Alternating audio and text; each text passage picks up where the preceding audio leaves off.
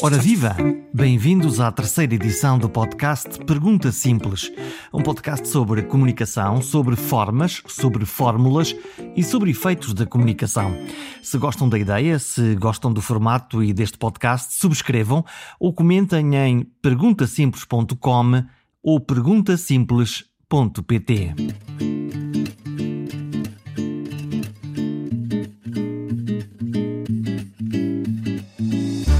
lidamos mal com a incerteza.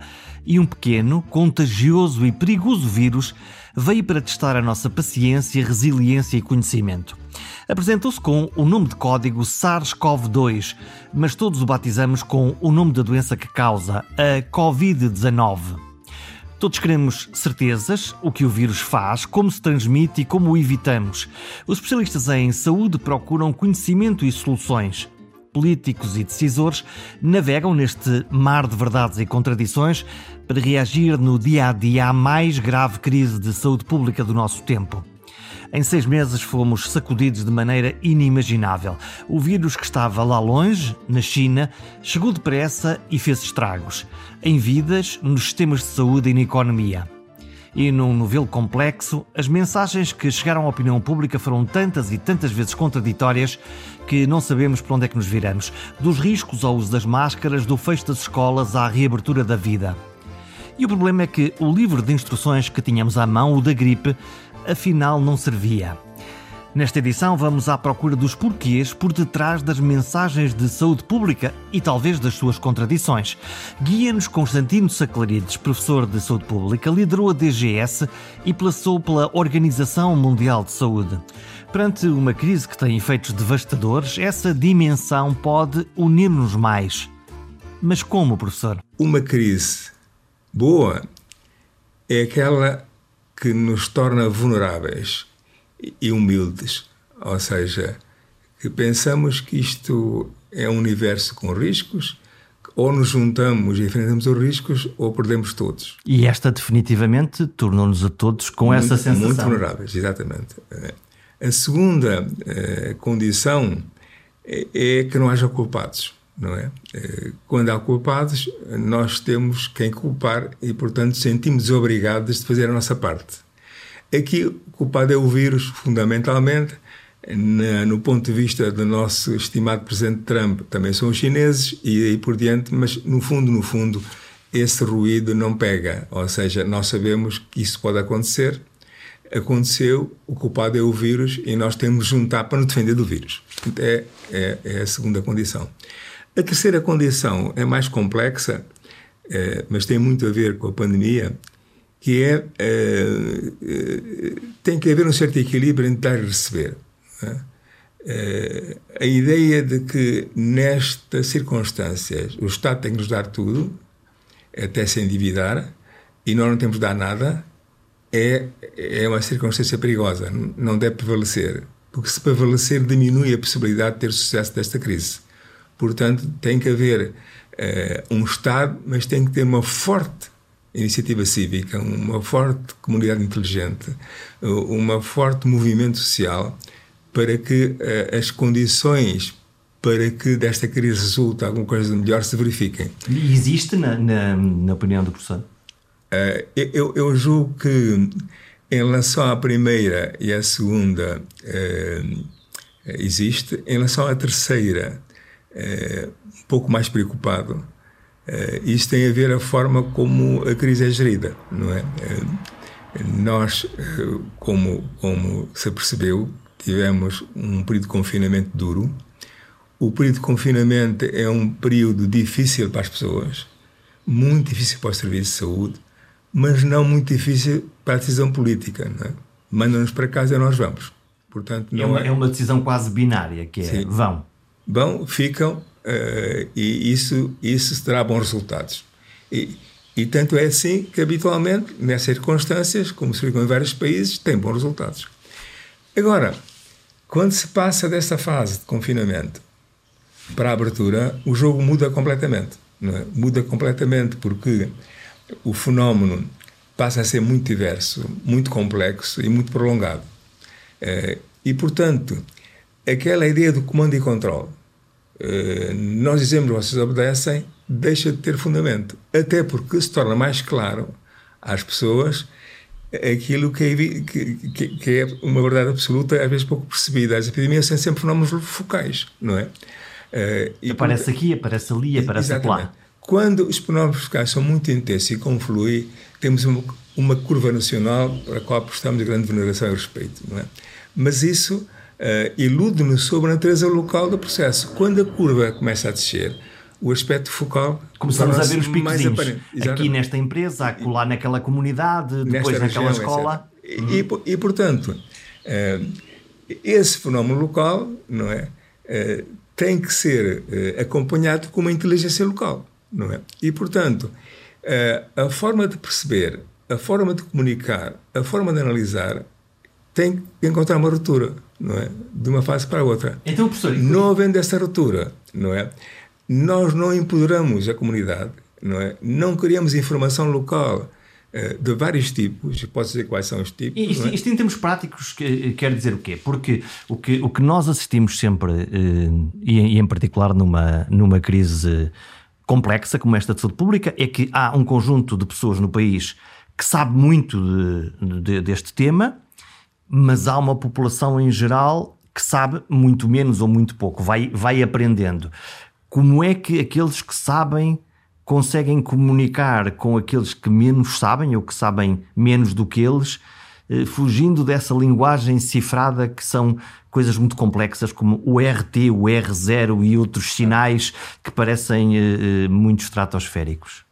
Mas isso exatamente tem a ver com essa transição entre uma fase heroica, em que alguém manda e obedece, e uma fase em que a decisão tem que ser fortemente partilhada. Não é? Essa é a grande diferença. A decisão é única, é central, eh, foi decidida assim nós fazemos, para uma fase completamente diferente, onde a decisão é partilhada por um conjunto múltiplo de atores. Ora, quais são as condições para que essa transição seja feita? É? A primeira condição é que a informação apropriada seja dada, não é? Eu dizia outro dia a um colega seu numa televisão, não é? Que a forma como os telejornais abrem em termos de informação da pandemia é de fugir, não é? Porque reproduzem aqueles somatórios nacionais, não é? Uh, eh, 43 mil casos, quer dizer, 1.721 mortes que não tem interesse nenhum. São é? atirados é? às pessoas São como um número geral. Número, todos os dias, não é? é? Que se diga uma vez por mês, uma vez por semana, numa síntese. Agora, todos os dias, começar por dizer aqueles números que não têm nenhum significado local para as pessoas. O que é que a pessoa precisa saber? Olha, precisa saber. Não é os casos da minha freguesia, nem os casos do meu conselho, é o tipo de transmissão. O que preciso saber é se há, há transmissão na minha comunidade ou não, Segundo, que tipo de transmissão é? Fazem uma enorme diferença. Uma coisa é ter uma empresa que tem 15 casos, ou um lar que tem 15 casos, ou 17 casos, eh, ou duas famílias, eh, ou um grupo festivo, não é? E, portanto, não, eu tenho uma ideia clara de onde estão e quais são as cadeias de transmissão. Diferente disso, eu saber que 20, 30% dos casos na minha comunidade são adquiridas na comunidade. Decorrem do vírus circular de uma forma sustentada na comunidade. E, portanto, eu posso apanhar o vírus onde quer que seja. E isso é? implica medidas de cada um de nós que nos possam proteger, conforme o caso de ser um caso na nossa empresa ou na nossa escola Exatamente. ou na comunidade. Exatamente. E, portanto, se me disserem que abrem restaurantes e que abrem os cabeleireiros e que abrem eh, livrarias, bom, isso é decisão do governo. A segunda parte, a segunda parte da equação é se eu quero ir. Como é que eu decido que quero ir? É pelo risco que quero assumir. É? E, portanto, se eu tenho ideia que 15, 20% dos casos da minha comunidade são adquiridos na comunidade, eu retraio-me até aquilo passar. Se, se não tenho casos, ou se tenho casos bem definidos, eu ajuda a abrir a economia. E arrisco mais. E, e arrisco mais. Portanto, Isso é, é, razoável. Arrisco mais, discuto com meus amigos que, enfim, vamos, não vamos, não é? Há, há, uma coisa que me impressionou muito.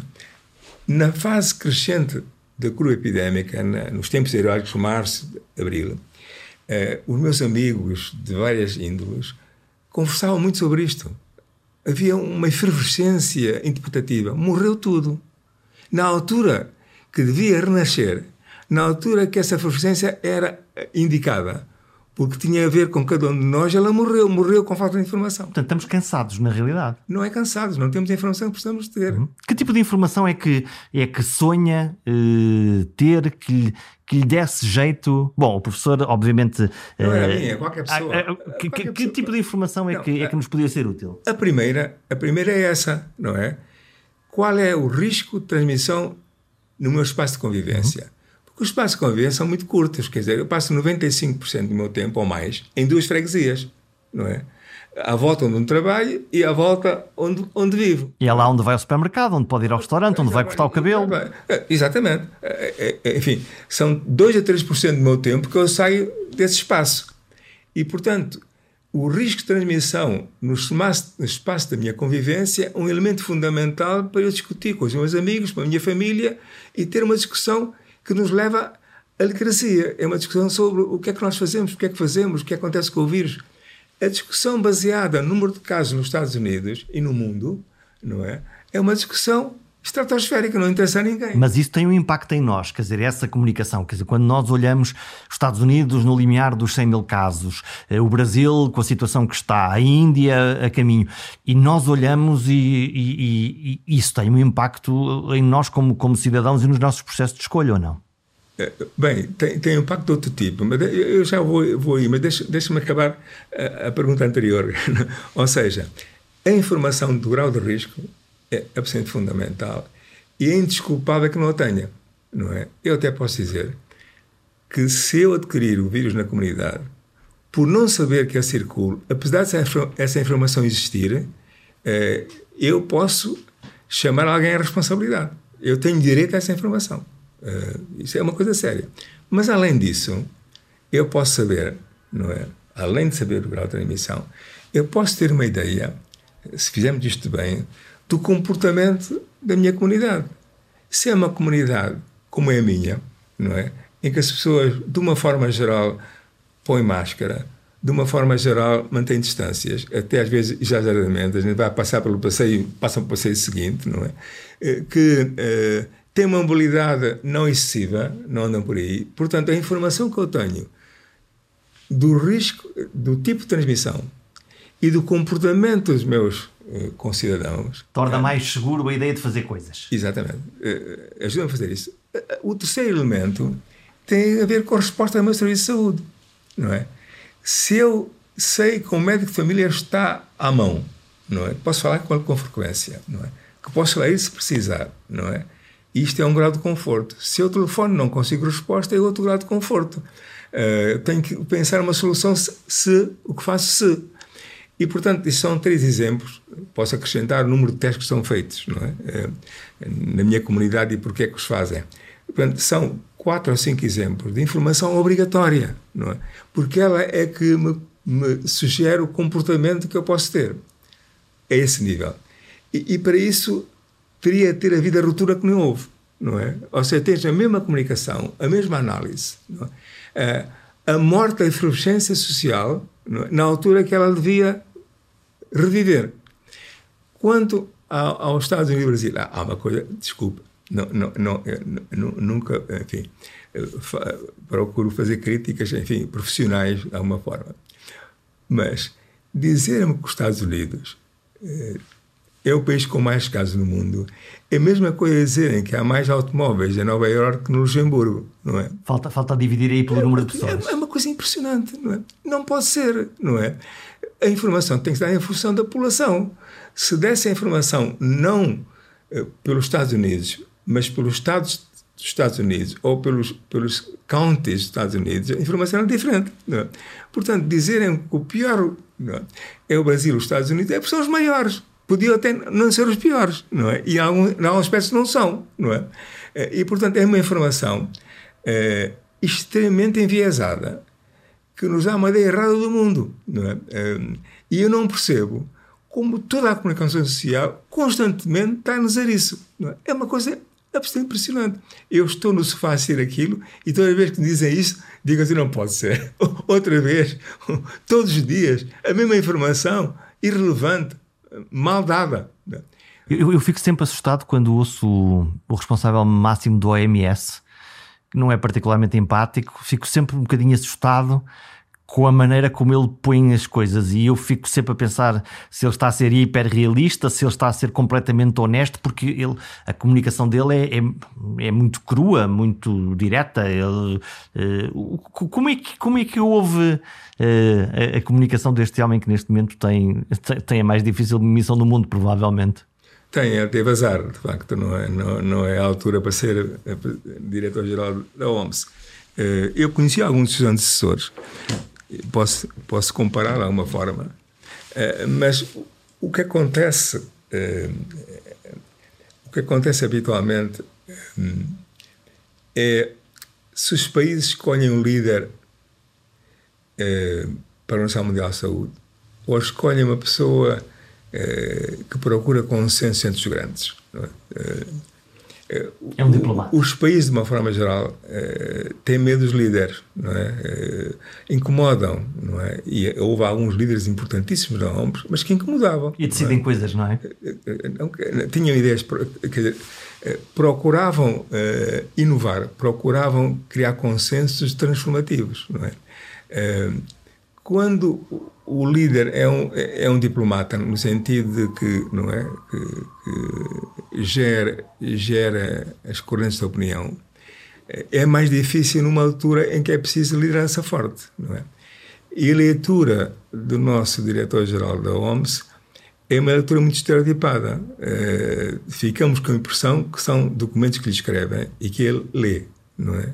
Lê ou recita. Não há ali não há ali alguma coisa de pessoal. Não, é? não, não há, há, uma fluidez na comunicação. E não, e não, há uma coisa de pessoal. Quer dizer, não, não é ele, como líder, que tem uma visão sobre as coisas que transmite. Ele lê o que lhe escrevem. Não é? Essa é a impressão que temos.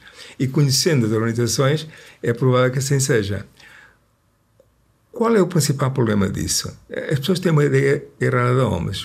A OMS toma decisões. A OMS, a OMS junta peritos para ajudar a tomar decisões. Dizer, é, não é o corpo de homens que, que as toma.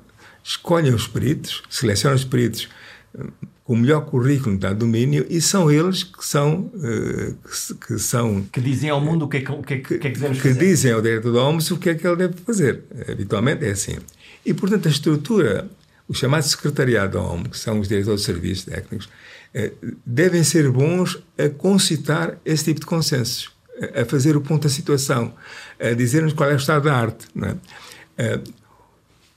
o que tem acontecido, isso tem sido, eh, enfim, eh, a principal razão daquilo que ocorre, que a OMS diz tudo isso ao contrário, que não é bem verdade, eh, mas às vezes parece. E parece porquê? Porque o secretariado tem tido mais voz do que precisava, não é? Ou seja, vai uma técnica a Barcelona e diz que não, não vai haver segunda onda, não é? Não devia dizer nada, não é? Porque não é o seu papel, não é? Quem diz é a OMS, através dos mecanismos que diz. Isso mostra, de certa forma, que o diplomata uh, não controla. O, o, diplomata que vem da Etiópia não controla uma diretora de serviço que vem de Espanha ou dos Estados Unidos, não é? Quando estamos a falar da OMS, eh, de resto foi a OMS, o organismo europeu, eh, o, SCD, o SCDC na, na, na, na Europa. Ehm, quando, quando houve a conversa sobre as máscaras, eh, pode ter sido minha sensação, mas nós ouvimos num dia sim, máscaras é importante, e no dia seguinte, não, máscaras não é importante. Terceiro dia, sim, máscaras. Quarto dia, sim, máscaras, mas pode ser mais perigoso usar do que não usar. Pois. O que é que se está O que é que se passou? Na, na, realidade, a pergunta simples é sim máscaras ou não máscaras. Eu imagino que essa é a pergunta mais simples. As máscaras são, são um fenómeno muito curioso e muito interessante. Uh, primeiro, uh, praticamente não há nenhuma organização internacional ou nacional que não tenha eh, entrado no baile das máscaras. Uhum. Não é? E não há nenhum de nós que também não tenha entrado nisso. Portanto, é um mal geral. Não é? Eh, um mal ou um bem geral. Quer dizer, essa flutuação do a máscara foi universal. Ninguém pode escapar e acusar os outros que pensaram de forma diferente, a não ser os teimosos que têm sempre uma opinião independente dos factos. Não é? Uh, ora bem, Então pergunta ao professor de saúde pública: é para usar máscara ou não é para usar máscara? Não, mas é preciso contar-lhe a história, uhum. quer dizer, não é, não é assim. Ora bem, hum,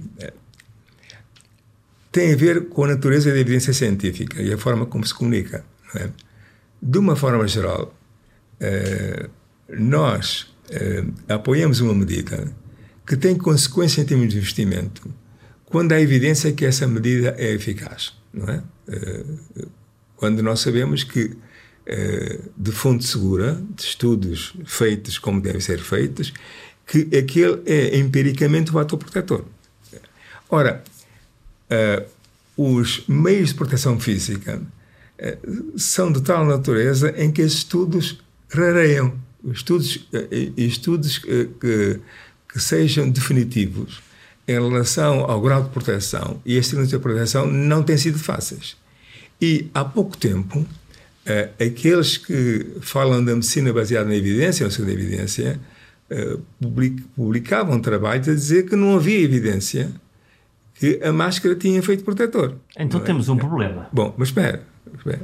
Uh, e, portanto, essa questão era, em termos de evidência científica, controversa, quando a evidência científica é necessária para apoiar uma medida que tem investimento. Porque se não é o caso, se não há consequências importantes dessa decisão, o problema muda de natureza. É? Agora, eh, nós estamos a falar de eh, posições sobre um efeito de um instrumento que, a ser necessário, implica forte investimento. Portanto, não é uma decisão secundária. Temos que comprar máscaras, temos que as usar. Temos e o país tem, não é? Hum. Ora bem, portanto, essa é essa dúvida. Claro, alguém argumenta dizendo assim: o facto do efeito não ser demonstrável não quer dizer que não exista. E, portanto, não devemos uh, recusar um instrumento pelo facto de não sermos, não sermos capazes de demonstrar a sua utilidade. Esse argumento, Isso é uma variação do mal não faz? É, é, não, esse argumento, quer dizer, é, tem, tem peso, ou seja, há muitas coisas que nos fazem bem e que nós não somos capazes de demonstrar que o fazem, não é? e, e, não é por isso que não devemos continuar à procura, não é? Mas não é uma posição que nos leva habitualmente a fazer fortes investimentos, porque investir numa coisa é deixar de investir outra. É? O argumento mais interessante que surgiu foi o seguinte: sendo a transmissão um fenómeno na sua origem primária, um fenómeno físico, é uma gotícula que passa de mim para si, não é assim para mim, não é? é, é razoável pensar que uma barreira física deve ter algum efeito. É? Faz sentido. E, e, portanto, quando, quando. Isso é um argumento escrito, não estou a inventá-lo agora, não é? é quando a, a, a evidência é, é incerta, a lógica de que uma barreira física, perante uma transmissão da beleza física, deve ter algum benefício, especialmente em circunstâncias que não estou seguro quando ao meu licenciamento social ganhou força, naturalmente. E não ganhou força antes porquê? Porque as organizações internacionais nacionais, numa altura que não havia máscaras, tentavam proteger que elas fossem utilizadas para os profissionais de saúde e para os que precisam, e para os doentes, e não para a população em geral. Portanto, seria quase absurdo recomendar o uso de uma máscara quando elas de facto não existiam, ou existiam muito poucas. E, ou existiam poucas, no sentido era para canalizá-las para os prioritários, para os, prioritários. Caso, para os profissionais de saúde. E, portanto, a, a opinião de Homens flutuou no sentido de dizer Bem, cuidado com as máscaras, não é necessário utilizá-las sempre. É, é, a sua base, a base de conhecimento que a suporta não é muito sólida, não é? é e esse argumento foi mais vincado na altura onde ninguém queria que as máscaras poucas que existiam fossem utilizadas em circunstâncias que são necessárias, não é? Porque é evidente, eu se eu andar num parque não faz sentido nenhuma ter uma máscara, não é? Eu uso a máscara quando tenho desconfiança da capacidade de manter distância, não é? é no meio fechado, no supermercado, nessas circunstâncias. Portanto, o argumento evoluiu por várias razões. Evoluiu pela incerteza da evidência científica, uh, pela uh, facto que havia um argumento lógico da natureza física que não é um, um, argumento que a comunidade científica absorve com facilidade, não é? Não é o tipo de argumento e pela necessidade de um determinado período grande, não é? reservar a utilização de máscaras onde eram estritamente necessárias, que era a relação médico-doente, doente-médico. É? Portanto, isto tem uma história. E, e, e, a simplificação da história, no sentido de dizer ninguém sabia o que estava a fazer, diziam isto e o contrário, mudavam de opinião, é não conhecer a história. A história é, é perceptível de ser entendida. Mas para a opinião pública, para aqueles que não dominam exatamente esses códigos, a mensagem sim, não, ligado, desligado é, um, é, um, é uma mensagem contraditória. Não? Exatamente. Não, não, porque faltou a explicação. Ou seja, não houve tempo para essa explicação quase, Não houve não é? tempo, não, houve mais que tempo, não foi, não é não dada. Foi filtrada, não, não é, não é dada, não é? Ou seja, um, eh, o problema com a explicação é que ela tem que ser dada na altura própria, não é? Uh, agora é a altura própria, por exemplo. Na altura da grande controvérsia, de, de haver muitos casos, de, de, de, haver máscaras, de haver poucas máscaras e a pessoa perguntar pela máscara, uh, que é com uh, este, este ruído era intenso, pôr ordem nas ideias não era fácil, mas agora pode-se fazer isso. Agora pode dizer, desculpem, não nos traímos nós estávamos, nós estávamos, eh, não mudamos de opinião eh, de uma forma qualquer. Há aqui uma história a contar, eh, que é uma história muito associada à relação entre o conhecimento e a decisão pública ou política, não é? Que, é dessa natureza. Há, há, há dúvidas, dúvidas e incertezas que têm que ser formuladas de uma forma ou de outra, de acordo com as circunstâncias. E, e falta-nos um pouco uh, insistir em contar a história. Uh, a questão de contar a história tem que ser no momento certo, não é? Uh, se ninguém, senão ninguém ouve porque não estamos disponíveis para, para, compreender o que é que aconteceu? Não é só isso. Eu, eu, eu posso lhe contar um episódio que, que, nunca referi, mas que é interessante. Tem a ver com nós comunicamos não se sente bem por várias razões. Por vezes é porque há dúvidas. E a dúvida, a incerteza é muito difícil de comunicar. É? Eh, as pessoas querem certezas, não querem. E, e não gostamos de nada, nada, dessa ideia do não sei, não sei o que é que pode acontecer. É, é, isso é uma circunstância. A outra circunstância é, é a natureza do conhecimento, do conhecimento, científico, não é? Que é difícil de transmitir. As pessoas acham que a ciência é uma coisa e ela é de facto outra. 50 estudos que dizem uma coisa, 50 que dizem o seu contrário e. É, pois, ah, ah, Chamem-me um ar. Mas é preciso perceber isso, não é? E a segunda é a conveniência, não é? Uh, vou, vou dar um exemplo de conveniência que, que é interessante, uh, que ainda não foi, não foi, não foi discutido que eu saiba. Uh, na altura em que o Conselho Nacional de Saúde Pública tomou aquela decisão conhecida, não é? é, é, é no dia seguinte. De fechar ou não fechar as escolas para aqueles que não se lembram. Exatamente. Não, é, é, o, o, governo, no dia seguinte, não decidiu em conformidade, não é? é e fez até de uma forma elegante. Disse, não é? Disse mais ou menos o seguinte: dada a incerteza na comunidade científica sobre a matéria nós vamos aderir ao princípio da precaução. É? Pelo simples não. Se, não, os, se os, sábios não se entendem completamente, Exatamente. nós vamos. Ou têm dúvidas, uhum. não se entendem, ou têm dúvidas. Nós, porque na saúde pública há dois princípios fundamentais. O, o, primeiro é a proporcionalidade, o segundo é a precaução. É? Curiosamente, há um terceiro pé nesta conversa que é a opinião pública que, mesmo antes do governo ou dos peritos, tinha de alguma maneira decidido fechar as escolas, não mandando para lá as suas crianças, e isso aconteceu também. Exatamente, e isso pusou na, pusou na decisão do governo, naturalmente, a, pressão, chamada pressão social. E isso é interessante porque os corpos científicos detestam a pressão social, não é? Porque são feitos para contrariar, não é? Ou seja, estas comissões não eram necessárias se o governo disse, disse a partir da pressão pública. Portanto, eles também sentem que o seu papel é olhar para a evidência independente da pressão pública. Não é? É serem um contrabalanço. Exatamente.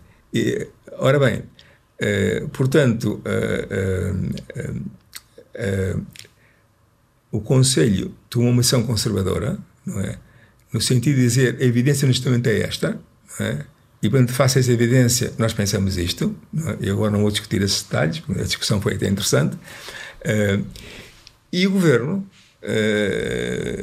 olhou à volta olhou para a OMS, que tinha naquele, no dia anterior decretado a pandemia. olhou para a situação na Itália e Espanha, principalmente, eh, olhou para a pressão social, olhou para, para a incerteza em termos de, de conhecimento científico e disse: Não, eu vou ter o princípio de precaução e vou uh, tomar esta decisão. E, portanto, até a forma como o fez foi elegante, não? Foi, foi bem formulado. Só um elemento uh, que foi invocado como argumento forte, que era o relatório desse, do ECDC. Uhum. Que ninguém conhecia na altura. Exatamente. Não é? Uh, e, e, portanto, o relatório, quer dizer, a reunião do, do Conselho Nacional de Saúde Pública foi no dia 11 de março, não é? O relatório saiu no dia 12 de março e o governo tomou a decisão no 12 de março. E quando foi comunicada a decisão do governo, o, pareceu que o argumento definitivo, não é? Uh, a partir daquela dúvida que parecia existir, era o, o documento da CDC. Simplesmente, o documento da CDC nunca disse para fechar as escolas. Não está lá escrito. Não, é um mito? Não. Porque aparentemente a decisão não. é informada com base não. nesse relatório científico. O que o relatório diz é a propósito das, de fecho das escolas é tomar em consideração os seguintes aspectos. É a única coisa que diz sobre o, sobre o efeito. O relatório, no seu conjunto, uh, é convergente com a decisão do governo. Diz, olha, a situação, eh, não é, a situação é séria, é preciso começar a pensar seriamente em tomar medidas de distanciamento social e, portanto, digamos, a lógica do relatório aponta para aí. Vai nesse sentido. Mas quando chega às escolas, diz atenção, quanto ao fechar as escolas, é preciso ter em, consideração aqueles fatores todos que são, que são um problema com as escolas fechadas. Não diz fechar as escolas. É? E como nós e, portanto, não lemos os relatórios. Não, e, e quem informa o Primeiro-Ministro não deve saber bem inglês, porque, porque de facto é, é, aquilo lido como está escrito diz exatamente isso. Quando às escolas, quando ao fecho das escolas, é preciso ter em conta os seguintes fatores. Não diz para fechar a escola. À primeira vista, quem lê aquilo pode parecer o contrário. Eu dou esta, dou esta dúvida. Ora bem, agora, imagine, não é? Eh, eu faço parte do Conselho, eh, eh, do Conselho Nacional de Saúde Pública independentemente de opiniões pessoais, eu sou solidário com a decisão do Conselho. E nunca me exprimo ao contrário, em parte nenhuma. Até porque a única pessoa que fala em nome do Conselho é o Presidente do Conselho. É? é? assim que está instituído. Bom, hum, agora, eu estou na reunião do Conselho no dia 11. No dia 12, não é? Uh, o uh, Primeiro-Ministro comunica a decisão do Governo, à hora do telejornal. É? E eu sou convidado para uma estação televisiva para comentar. É? E a primeira pergunta é: o Primeiro-Ministro decidiu uma coisa diferente daquilo que vocês aconselharam? Não foi bem assim, mas foi quase assim. Foi assim: está de acordo? Está.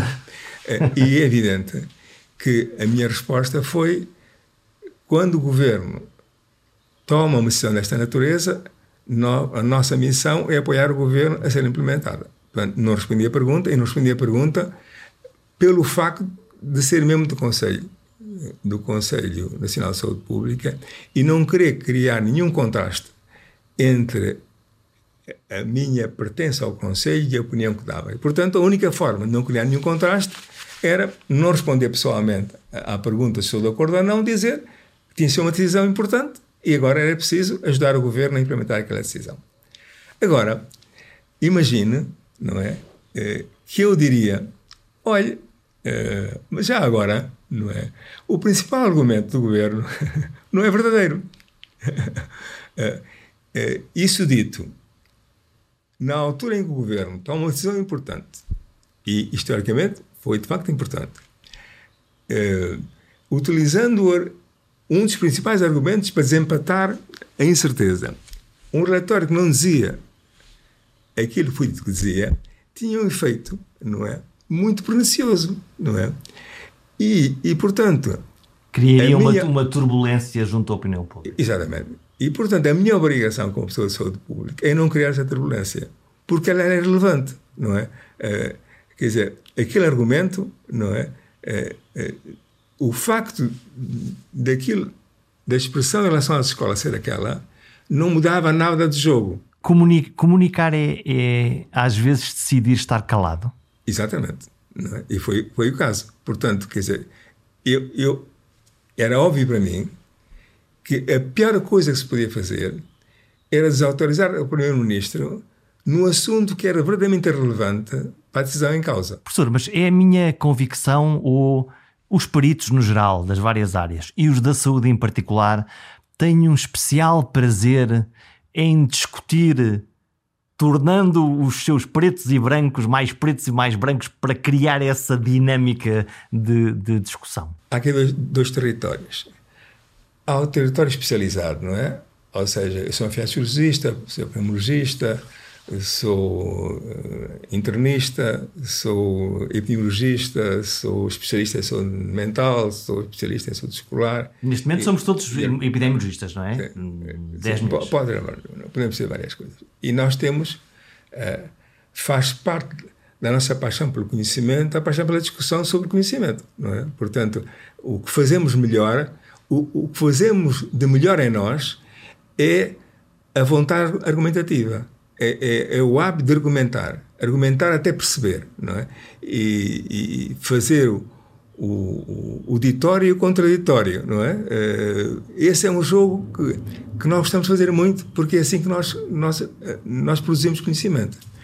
Agora, há outro território, que é o chamado território de saúde pública, que é um território de síntese, não é? Em que nós pegamos em tudo que sabemos, que seja relevante para uma situação, e ajuizamos qual é a intervenção necessária é, é outro território. É? E esse território um, eh, está em déficit não é? na discussão atual. Não é? Ou seja, uh, passa-se do diagnóstico para a decisão política sem uma estratégia de saúde pública. E esse tem sido um problema fundamental que temos e temos feitos possíveis sem excessiva agressividade para que essa, esse problema seja resolvido. Num mundo ideal, como é que como é que se podia melhorar essa peça, ou complementá-la, ou, ou realizá-la de uma forma mais eficaz? Sim, mas isso está instituído, o que essa instituição é, é, é, é sob esta pressão uh, dificilmente seguida. Não, é? não, quer dizer, nós temos conhecimento epidemiológico que tem várias facetas.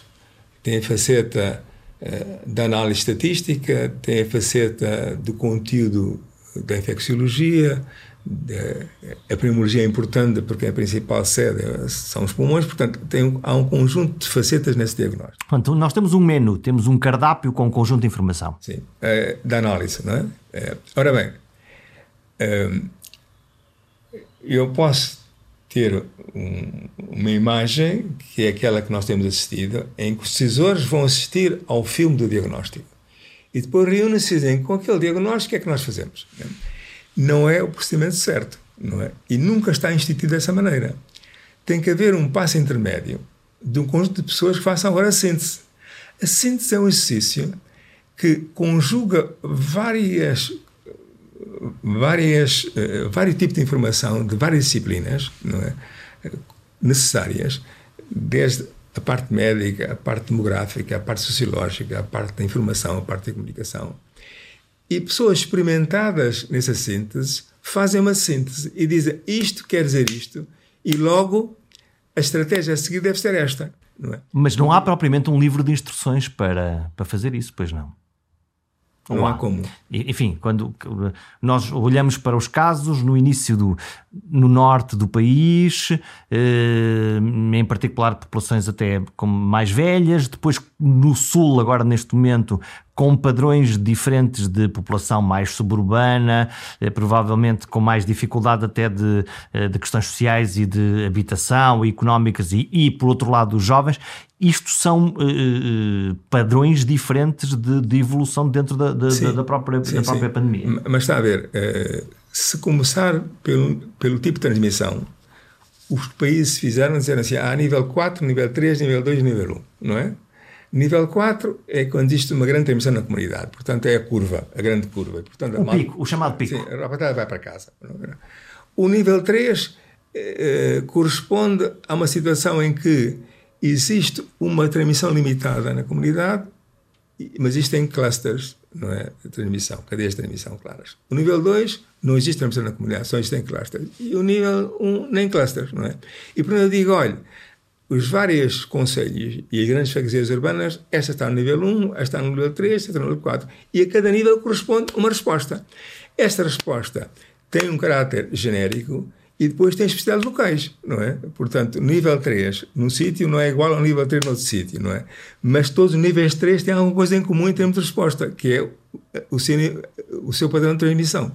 E, portanto, isto oferece uma, um, a base de uma estratégia em que eu preestabeleço o que vou fazer de acordo com o que está a acontecer.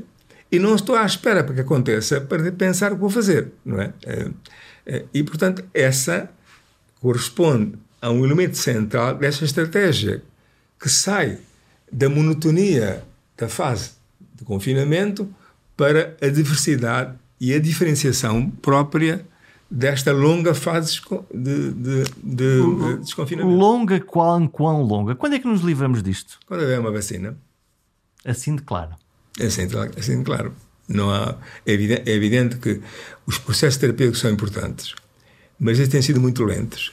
Uh, aquilo que tem emergido tem sido fármacos que podem ter algum uh, uh, algum efeito uh, protetor em fase avançada da doença. Não temos ainda nenhum fármaco aprovado que tenha um efeito precoce na multiplicação do vírus. Que fosse geral e que desse para dar à população toda que, que não, de uma forma... Na fase de multiplicação do vírus, Sim. não é? Não, não, é na fase, enfim, de, de, de, tentar responder a, enfim, a uma situação já estabelecida, com lesões estabelecidas. É? Eh, e, portanto, avanços terapêuticos são importantes, o que vai nos ajudar a conter a transmissão é, de facto, a vacina. É? E, portanto, a vacina não está ainda próxima. E a ideia da, da imunidade de grupo de, é, é uma coisa longínqua, ou, isto é, de ter a comunidade mais de 70% atingida. Lembro-me de Angela Merkel uh, disse de uma forma quase assustadora, dizendo 70% dos alemães nos próximos anos vão ser tocados por este vírus. E toda a gente ficou de olhos abertos a pensar. Pois. Uf. Bom, uh, uh, esperemos que não seja necessário, não é? Que, que haja um vírus antes. Mas é evidente que está, a questão da imunidade de grupo é uma, é uma questão muito complexa, tem que ser tratada de uma forma bastante superficial, não é?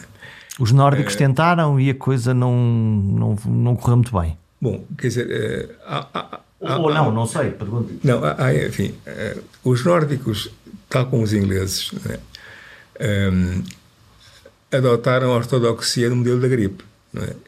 que é o mesmo que aconteceu ao nosso Conselho Nacional de Saúde Pública, naquela altura, na semana, na semana de, de 8, 9 de, de, de março. Né?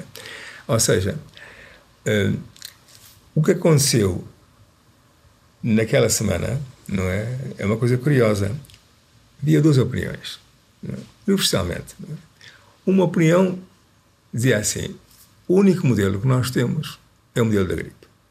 E o modelo da gripe é assim: há uma fase de contenção enquanto o vírus não circula na comunidade.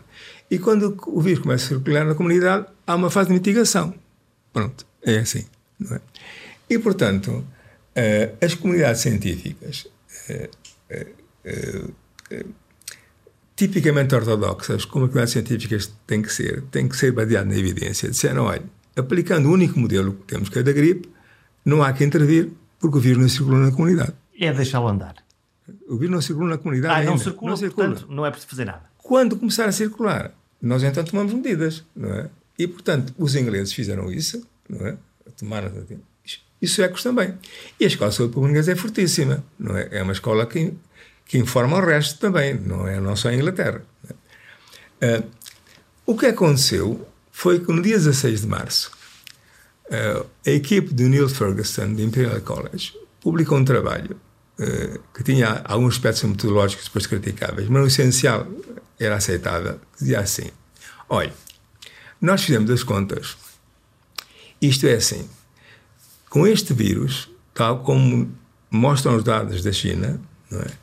Com sua capacidade de transmissão, período de incubação e as características, passar da supressão, passar da contenção para a mitigação é um desastre, não é? Porque o número de mortes que vamos ter é insuportável. Portanto, não se trata de passar da contenção para a mitigação. trata-se de passar da condensação para a supressão. Tentar o tal R seja inferior a 1. Ou seja, uh, estancar não, a, Não é abalar a curva, como se dizia, é suprimir a transmissão. É, não é? É, é fazer com que a transmissão não se faça. Isso foi o novo mundo, não é? Antes disso, não havia nenhuma informação que pusesse em causa o modelo da gripe, apesar de nós desconfiarmos que aquilo não era gripe, não é? mas desconfiar e tomar precauções desconfiando é um exercício mais próprio da política que provavelmente do corpo científico. E, este, e às tantas a ciência produziu uma coisa e disse eh, este livro de instruções da gripe não nos serve. Exatamente. Mas 16 de março, não é? Uh, ora bem, os suecos, os ingleses mudaram logo. E está publicado que mudaram por isso, não, não há dúvidas nenhumas. Mudaram e adotaram o modelo de supressão. O sueco. Que é o nosso modelo também, já agora. É, é o modelo de toda a gente, é, passou a ser universal. Não é? Não é? Suprimir não é? E, e, e, não tentar mitigar, suprimir mesmo. Não é? A terminologia continua a ser confusa porque não mudaram, mas isso é outra questão. Bom, de qualquer forma, uh, o que aconteceu foi que uh, na Suécia, uh, não sei, não sei se conhece suecos, não é? Eu tinha um sueco no meu departamento em Copenhague, é? E, e, o meu sueco não era tão certo como eu gostava que fosse. E, portanto, eu tinha conversas com ele, às vezes, às vezes mais fortes. É? Eu pensava que ele não fazia exatamente o que era suposto que devia fazer. Bom, para não entrar em detalhes, e lembro uma ocasião, eu pedi para vir ao meu gabinete e tivemos uma conversa eh, afável, mas, enfim, incisiva, eh, e dentro da minha próprio comportamento, eu, que falo com as mãos, ele não, fui, fui argumentando uh, com algum calor e aproximando dele, sem me aperceber disso. E ele foi se afastando. Fui me aproximando até que ele encostou-se à parede. E quando eu dei o último passo para argumentar junto dele, ele pôs as mãos no ar e gritou: Não me toque! Não é? Ou seja, o espaço entre suecos, o espaço entre portugueses, espanhóis, gregos e italianos é outra coisa. Uma é? bolha, o, o espaço vital. Exatamente, não é? é uma bolha. E, portanto, os suecos pensaram assim: uh, nós temos uma comunidade altamente educada, é? Uh, temos hábitos de distanciamento naturais. É? é, é se nós acrescentarmos este, este distanciamento natural, alguma precaução, é? nós vamos evitar uma cura epidémica dura e vamos beneficiar não é, do nível de transmissão suficiente para ir criando imunidade do grupo. A ideia não é mais si mesmo. Bom, mas é, é pouco rigorosa, porque no fundo baseou-se num argumento final que o, que o nosso amigo responsável pela estratégia sueca eh, uma vez pôs com clareza, que foi a seguinte: no fim, estaremos todos na mesma. O que eu queria dizer com isso é que os suecos pagam agora mais, mas quando vier o inverno pagarão menos, não é? Porque já terão passado, não é?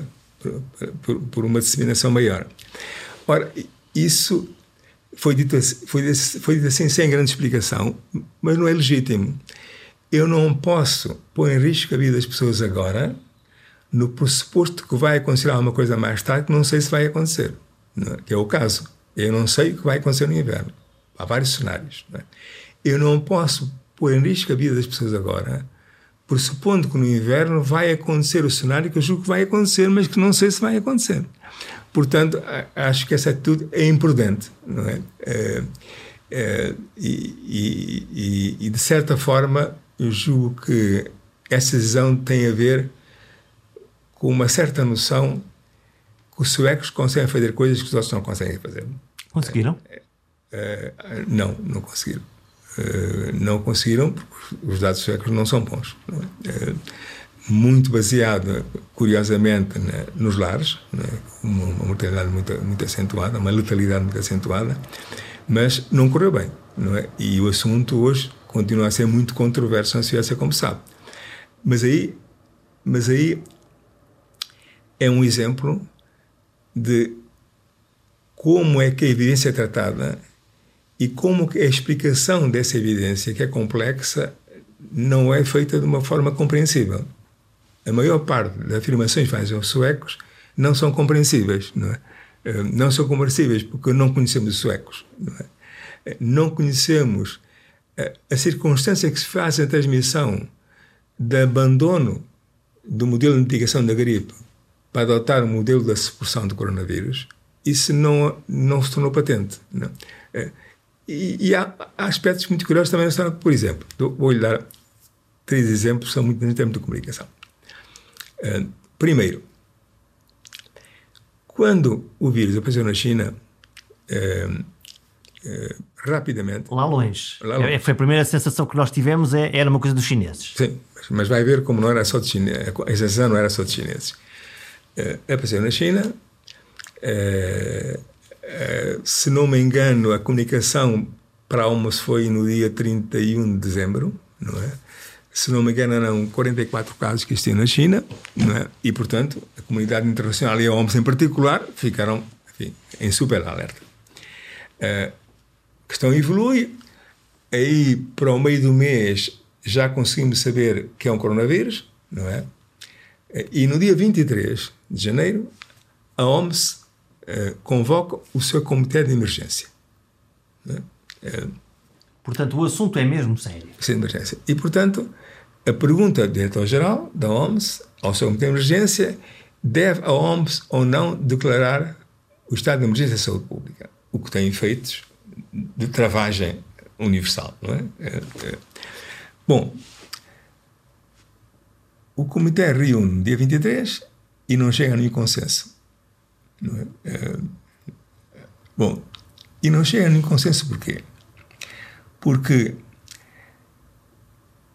a SARS, que foi aquela, aquele processo. A primeira. A primeira, em 2003, não é? deixou amargo de boca. Ou seja, eh, era um coronavírus, não era o vírus da, da gripe, famoso, habitual, é, expandiu bastante no Oriente. As questões de Hong Kong são de me tirar algum medo, não é? é marcou muito a comunidade de Hong Kong. É, e depois teve uns fogachos no hemisfério norte, no Canadá principalmente. E depois é? desapareceu. E depois desapareceu. E, portanto, mas houve um alarme, não é? E esse alarme teve proporções económicas, não é? Em 2005, a OMS revê o Regulamento uh, Sanitário Internacional. E nessa revisão tem cuidado de acentuar alguma coisa do género. Vocês não deem alarme falso à rapaziada, porque as repercussões económicas do alarme falso são, são sérias. É? Eh, eu lembro uma colega sua, fui a um programa de televisão nessa altura e perguntou-me no intervalo se podia ir para Paris aquele fim de semana. e eu disse: pode, pode, que não há transmissão na Europa que saiba. Pode ir à vontade, mas, mas, quer dizer, mas as pessoas perguntavam e às vezes não iam, porque as repercussões em termos de movimento internacional, quando há um desses, despacham logo. Estamos, é? a, estamos a viver um bocadinho esse momento, não é? Sim, sim. Estamos todos parados à espera de ver o que é que Sim, mas, é, mas é, é uma situação completamente sim, diferente. Claro. Não é? Mas com SARS aconteceu isso. Mas, mas, estamos a ver agora na prática o que é que representa o, claro, o claro. não fazer. E, o não fazer, exatamente. Aquilo foi muito menos, mas de qualquer maneira teve impacto. Não é? E, portanto, uh, o Comitê de Emergência de Saúde Pública uh, da OMS, uh, que se regula pelo Regulamento Sanitário Internacional, teve que decidir se aconselhava o diretor da OMS a emitir a declaração de emergência com o aviso que vocês pá, não levem isto ligeiramente. Lembra-se o que aconteceu com o SARS. E, portanto, eles estiveram uma semana é, para tomar, para chegar a um consenso e aconselhar a emergência. Não é? Que é, que, não é? E isto é descrito, é, isto é descrito muito bem num programa do GPS do Farid Zakaria, é? onde entrevista a chefe de comunicação da OMS, que lhe conta que lhe conta a história, o diretor-geral a pressionar os comitês para chegarem a um consenso e, e demoraram uma semana a tomar um consenso. Não é? Está a ver? Portanto, os antecedentes têm grande importância. Não é? E o antecedente ali era, não é? É um coronavírus. Hum. Ah, outra vez. Outra vez. E a gente vai criar uma emergência internacional outra vez e vão cair em cima de nós outra vez. E, portanto. Quieto. havia Eles uma, próprios ficaram quietos. Havia uma parte que dizia não, coronavírus não vai. E a outra parte dizia cuidado, ah, cuidado, pá, não sabe, pode ser coronavírus diferente. Portanto, está a ver, não é? Que que um comitê de peritos internacional, escolhido pela sua competência, Portanto, está a ser pressionado pelo diretor-geral durante uma semana, segundo diz a própria OMS, nesse, nesse programa, se quiser e ver. E eles não se querem comprometer. E eles não se, né, não se querem comprometer a, a, chegar a esse consenso, até pressionados de dizer sempre, está a avançar, mas dizer alguma coisa. E eles acabaram de chegar a um consenso sob pressão. E, e, o que ela diz assim, eles tiveram um consenso sob pressão do diretor-geral que estava que já espumava, não é? Dizendo, dizendo vocês. Dizendo alguma coisa, alguma coisa. Bom, primeiro episódio. Segundo episódio. O SDE tem uma reunião de peritos 18 e 19 de fevereiro. Não é? E essa comissão de peritos europeia que, europeia que apreciou a situação disse que o risco europeu era baixo uhum. e que nas próximas semanas não havia razão para grande preocupação. Lembro-me desta declaração. Três dias depois explode a situação italiana. Três dias depois. Claro, uh, o El País descobriu a ata dessa reunião e fez um, uma, uma, grande notícia, perguntando a vários peritos porque é que eles pá, desvalorizaram outra vez. Não? E uma interpretação de um deles, que é uma pessoa que trabalhou no OMS e eu conheço por outras razões, deu uma explicação parece razoável. Gripe A, 2009, ficamos todos queimados, não é? Uh, prometemos o fim do mundo, vinha aí uma pandemia da gripe, as pessoas lembraram não sei o quê e a montanha pariu um rato. E ficamos todos vacinados contra, contra aquela situação. Portanto, o discurso é: vejam lá os peritos da CDE disseram assim, bem, apesar de tudo sem coronavírus, não é? Eh, o, o, o, último coronavírus que cá chegou, chegou cá, mas tinha pouca capacidade de transmissão, não é? Vamos pôr isto em alerta na Europa, não é? Vai, vai isto parar pá, e vai acontecer nova gripe que vamos ficar outra vez com a reputação não é? abaixo da linha d'água e, portanto, tiveram uma atitude altamente conservadora, nova, novamente, não é? que é uma atitude muito semelhante que tomou o Conselho de Saúde Pública português é, o, o, mês seguinte, três semanas depois, não é? foi o mês seguinte internacional. E, portanto, isto ensina alguma coisa é, sobre é, o facto que estes corpos de periodização não podem, não é, não podem fazer isto pontualmente, têm que seguir não é? Quase que, que uma máquina que estivesse permanentemente montada tem, tem que e que fosse produzindo sempre. E, e uh, tem que estar preparada para mudar rapidamente a opinião, não é? Mesmo que essa mudança de opinião seja interpretada publicamente como erro. Sim, ou eles não sabem o que é que estão para ali a fazer. Exatamente. Hum, e a questão uma... tem a ver com tem a ver com muito que discutimos aqui. As pessoas dizerem amanhã o que não disseram ontem, isto terem dificuldade em fazê-lo, não é? E não ressaltando suficiente, bem a, a, ideia que a decisão muda de acordo com a evidência. Não é? é nós não podemos, quer dizer, não trabalhamos em cenários, trabalhamos face a factos. Não é? Ao conhecimento histórico acumulado, conhecimento histórico acumulado, ao conhecimento que temos e à situação que podemos descrever em determinado momento. E, portanto, temos a obrigação de mudar de opinião. É, como mudamos quando, em 16 de março, o estudo de Neil Ferguson na Imperial College mostrou que havia um outro modelo que não é o modelo da gripe. Havia outro caminho. E, e portanto, se anteriormente era difícil abandonar, quer dizer, a posição podia ser essa, eu podia dizer assim, olha, é, isto não é gripe. É, e há sinais que não é gripe. E este vírus é, é transmissível muito, tem um longo período de incubação. E, portanto, é preciso ter cuidado de adotar o modelo da gripe. A resposta é assim, está bem, mas qual é o modelo alternativo? Uhum. Não é? E, portanto, as duas posições eram frágeis. A posição que dizia assim, epá, a gente adota o modelo que tem. O modelo da gripe, não há transmissão na comunidade, não há transmissão na comunidade, fazemos o que fazemos. Não é? A alternativa, não. Há sinais que isto não é gripe. E, portanto, pá, eh, a OMS diz que há uma pandemia. A Itália está em fogo. A Espanha começa a ficar em fogo. Pá, não é? Somos a seguir. Nós estamos a seguir. Está bem, quer dizer, mas qual é o modelo em que baseiam isso? Não é? Portanto, as duas posições do limite, mas as posições são ambas débeis. Não é? Eh, uma semana depois, a situação era diferente. Tínhamos outra análise que nos permitia pensar de forma diferente. E, e nós não conseguimos ainda o, o, o nível de, de comunicação, eh, da intensidade de comunicação, de qualidade de comunicação, que torna aceitável estas, estas alterações. É?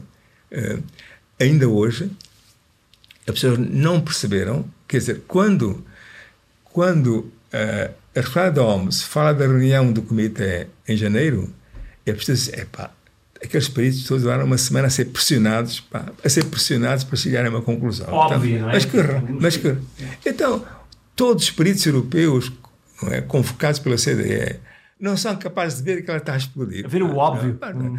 O Conselho Nacional de Saúde, com uma pressão social enorme, sabendo que o governo ia fazer aquilo de qualquer maneira, assume uma pressão conservadora. Não, o não sermos capazes de analisar aquilo propriamente é um déficit importante na compreensão do futuro, não é? Porque é compreendendo porque as coisas acontecem, não é? é, é em relação ao Conselho Nacional de houve corpo houve corpos, quer dizer, e vieram oferecer-se para substituir o Conselho de Saúde porque era, porque era mais competente que o Conselho de Saúde para fazer, que é de facto o cúmulo, não é, da, da incompreensão do fenómeno, não é, é como como é que um corpo daquela natureza, não é, é só por incompetência, não é, é e não há outra explicação qualquer para a situação em que há várias explicações, como disse antes, não é, mas mas não temos sido capazes de explicar convenientemente é, para o futuro o que acontece com as máscaras, o que aconteceu em Geneve em janeiro, o que aconteceu em Estocolmo em fevereiro, o que aconteceu em Lisboa em março. Não é? E não sendo capaz de explicar isso, nós transportamos um déficit interpretativo do mundo em que vivemos para o futuro. Estamos a fechar este podcast. Ninguém tolera a incerteza, esse é o facto. A ideia de Olha, o que é que vai acontecer em novembro? Não sei. É, é, é difícil de aceitar, não é? Não, é, é fundamentalmente, é, é, apesar de estarmos na era do conhecimento, grande parte da comunidade não entendeu a natureza do conhecimento. Né? As pessoas têm um modelo em mente que há uma forma matemática um facto incontroverso que nos diz como é que o mundo funciona. A bala de prata. E não percebem que é sempre um juízo sobre os factos. Ou seja, nós temos uma forma de pensar que faz com que, perante certos factos, um conjunto de pessoas informadas chegue a um juízo sobre o significado dos factos. Mas não deixa de ser um juízo. E é sempre um juízo. Não é? Eh, e, portanto, eh, se não perceberem que é um juízo qualificado, e o juízo vale por dois aspectos: os factos e a qualificação de quem os faz, não é? Se não percebemos isso, temos dificuldade em perceber o mundo em que nos situamos. É, e o que me surpreende é que essa não compreensão da natureza do conhecimento muitas vezes apareça mesmo naquelas pessoas que fazem parte do mundo do conhecimento. Em resumo, até à vacina, o conhecimento é a chave para sobreviver ao SARS-CoV-2. Manter a distância entre todos, lavar as mãos e usar uma máscara quando recomendado. E se alguém lhe disser algo que pareça contraditório, habitue-se.